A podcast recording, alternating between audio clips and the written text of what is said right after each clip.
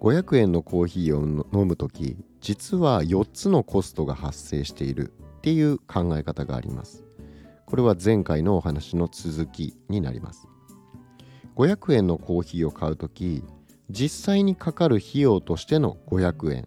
これが1つ目。そして機械費用としての500円という考え方があります。機械費用としての500円とはどういうことか。それはもしここで500円のコーヒーを買わずにその500円を別のことに使えて使っていたとしたらっていう考え方ですね。要は機会を失っているわけですね。チャンスを失っているわけです。その500円を買うことによってこの500円というのは別のことに使えるはずだった500円ではなくなってしまうということですね。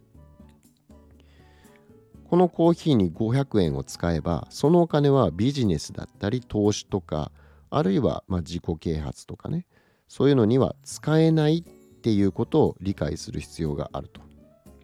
何かを買えばそれと同時に他に投資できるチャンスっていうのは消えてしまうっていうこの事実を私たちは理解しておかなければならないとロリー・バーデンは言っています。これは時間に関しても同じことが言えます。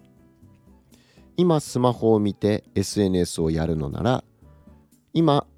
ソファに寝っ転がってテレビを見るのならそこで使った1時間というのはもしかしたら、えー、ジムに行って1時間同じように筋トレしていた筋トレすることができていたかもしれませんね。どっちを比べるかこれはもちろんどちらに価値があるっていうのは単純には、えー、言うことはできませんが目先の利益を優先してしまうと、えー、より有意義な時間の使い方にを得ることができなくなってしまうっていう考え方ですね。これが機械費用っていう考え方です。500円の買い物をする時に実際は500円だけではなくて、えー、その500円を別の機械を手に入れるチャンスを失ったっていうふうに考えるっていうことですね。これが2つ目のコストですね。1つ目は実際の費用としてのコスト500円2つ目は機械費用としての500円そして3つ目これは隠れ費用としての4500円ということになります隠れ費用とは何でしょうか？それは潜在的な利益のことです。もしその機械費用ですね。先ほどお伝えした機械費用に別のことに別の別のもっと有意義なことに500円を使っていたとしたら投資に消費ではなく浪費でもなく投資に500円を使っていたらそれは、えー、より大きな、まあ、利子分として加わる潜在的な4500円が手に入っていたかもしれないっていう考え方ですね。これが分かればただの5ドル500円のコーヒーは500円以上の価値があることが理解できるようになりますねつまり500円の実際の費用プラス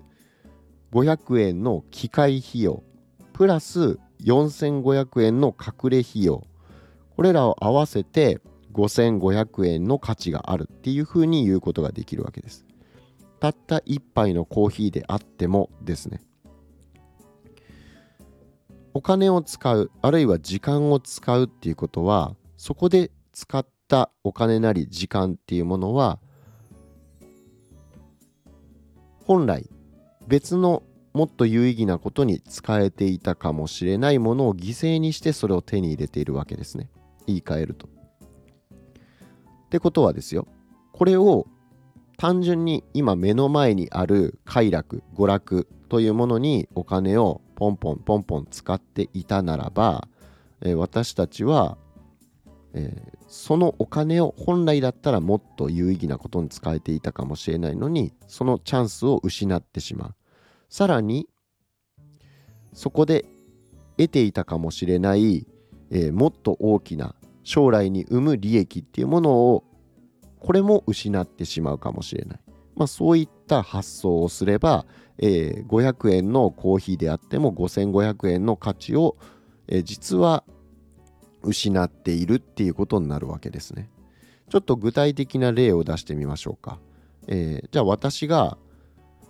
1500円の、えー、美味しそうなケーキですね。まあ、1500円のケーキって言ったら、まあ、結構ね、えー、高価なケーキですよね。1500円のケーキが目の前にあってそれを食べるっていう決断をするかそれともその1500円で、えー、ずっとまあずっとというかね欲しいなって思ってた本を買うっていう判断をするこの場合、えー、2つのパターンがありますよね、え、1つのパターンはその1500円のケーキを食べて、え、僕は幸せになれる。その時は、え、とっても嬉しい気持ちになれるっていう自分が存在します。これが1つのパターン。もう一つのパターンは1500円で本を読んでそこで得た知見をもとにこれから先の人生でよりまあ、有意義な時間を過ごせたりだとかより有意義なお金の使い方ができるっていうことまあ、そういった知識を学ぶことが得ることができたとしましょう。そしたら、えー、ここで得たもの1500円を使って得たものは単純に考えたら本とケーキっていうことになるわけですけれどもこのケーキを買った自分っていうのはこの1500円の本を買って得ることができた知識っていうのは得られなくなるってことなんですよね。でそして本を買って得た知識をもっともっと将来、えー、まあ何十年っていうこれから先の人生にわたって得られていた恩恵を本を買った自分は得ることができているわけですね。それによってまあ何て言うんですかね生涯で、ま、100万円なり200万円なり得をするかもしれませんよね。これが隠れ費用の部分です。これが隠れ費用の部分。えー、本を買った買うケーキを我慢して本を買ったという自分だけが得られた大きな、えー、実は目に見えていない大きな利益のことです。えー、逆にケーキ欲望に負けてこの1500円のケーキを選んだ方の自分っていうのはその時は確かに、えー、本を買った自分よりも、えー、より大きな喜び美味しいっていう感情やったっていう感情を得られたかもしれませんがそれと同時にこのチャンスを失ってしまったわけですね。長期的な利益というものを失ってしまった、まあ、そういうふうに考えることができるわけですね。ただあまりにもこの考え方って合理的すぎるからなんかちょっとそんな風なことばっかり考えて人生生きてたらつまらなくなるんじゃないのっていう風に、えー、思われるかもしれませんが、えー、まあ、そういうことではないわけですね。えー、ちゃんとその計りですね天秤にかけた上でこの機械費用だったり隠れ費用っていうものをただのね実際の費用だけじゃなくてこの機械費用だったり隠れ費用だったりっていうものがえ後ろ側にあると。それでも自分はこのケーキを今買うべきかっていうのを考えた時にえ僕だったらですね例えば彼女と一緒にいる時とかまあ、大切な人と一緒にいる大切な家族と一緒にいるという時だったら、えー、ま迷わずですねこの1500円のケーキを一緒に楽しむと思うんですねだけど、えー、もし自分が一人の時にこれを食べようかどうか迷ったらあこの1500円であの本を買うことができるなっていうことに一旦思考を巡らせた上で、えー、じゃあそれでもいややっぱり今は、え、ずっとねもうこういった買い物をしてこずに来たと。だからまあ今日ぐらいはいいじゃないかっていうふうに、えー、妥協して食べるんであればそれはですねちゃんと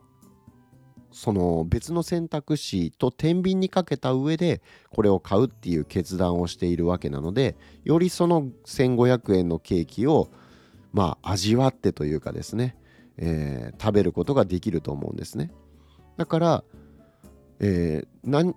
全部を合理的にそうやってね、えー、このお金を別のこういうことに使ってたら、えー、こういう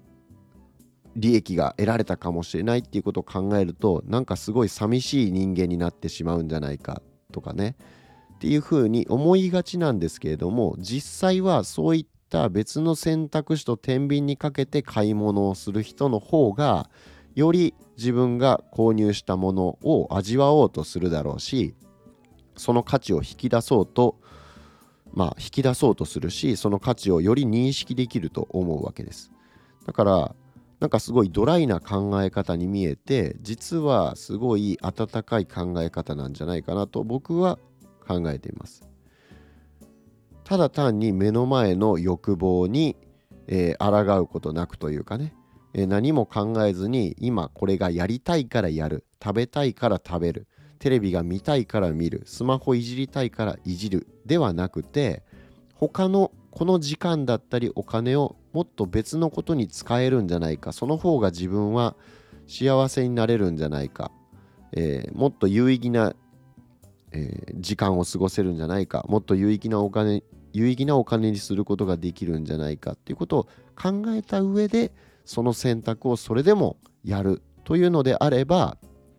これは OK だと思うんですよ。だけどそういったことを全く考えずにただ本能の赴くままに行動を決定してしまうっていうことをやっていくとですねこれは長期的に見たらこの小さな差がめちゃくちゃ大きい差につながるっていうことを、まあ、僕は言いたいわけですね。本当に微差なわけです。小さな違い。一個一個の決断にしだけ見れば、えー、すごい小さな決断ですよね。今10分間、えー、インスタグラムとかツイッターとかで、まあ、だらだら見てそれを過ごすっていうのも、えー、同じ10分なんですけれどもその10分によを別の時間に使った方がもっと自分は有意義に過ごせるんじゃないかって一旦その思考を挟んだ上で、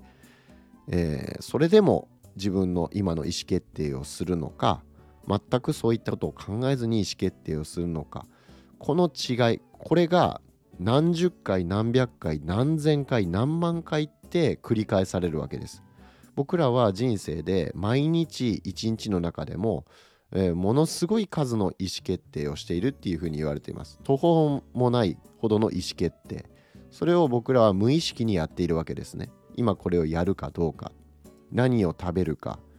えー、このあとジムに行くかどうかそれとも、えー、マクドナルドのハンバーガーを食べるのかまあ、そういった意思決定を常にぐるぐる頭の中で繰り返しているわけです。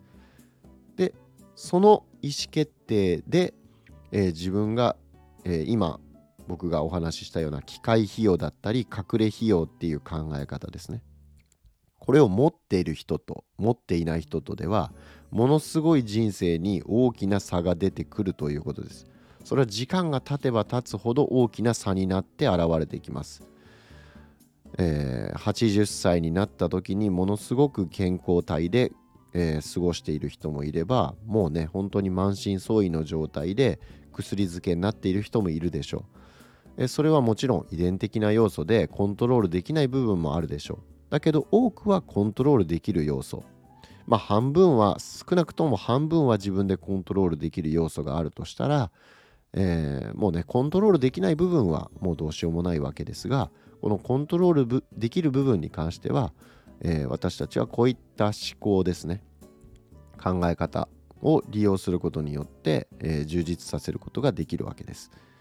というわけで、えーまあ、今回はねこの機械費用と隠れ費用っていうものの考え方について、えー、お話ししました。えー、1杯500円のコーヒーであっても実は5500円の、えー、潜在的な価値があるということを考えた上でそれでも今この500円のコーヒーを飲むかどうかそれを考えてみると面白いかもしれません。ということで今回の放送は以上で終わります。また次回お会いしましょう。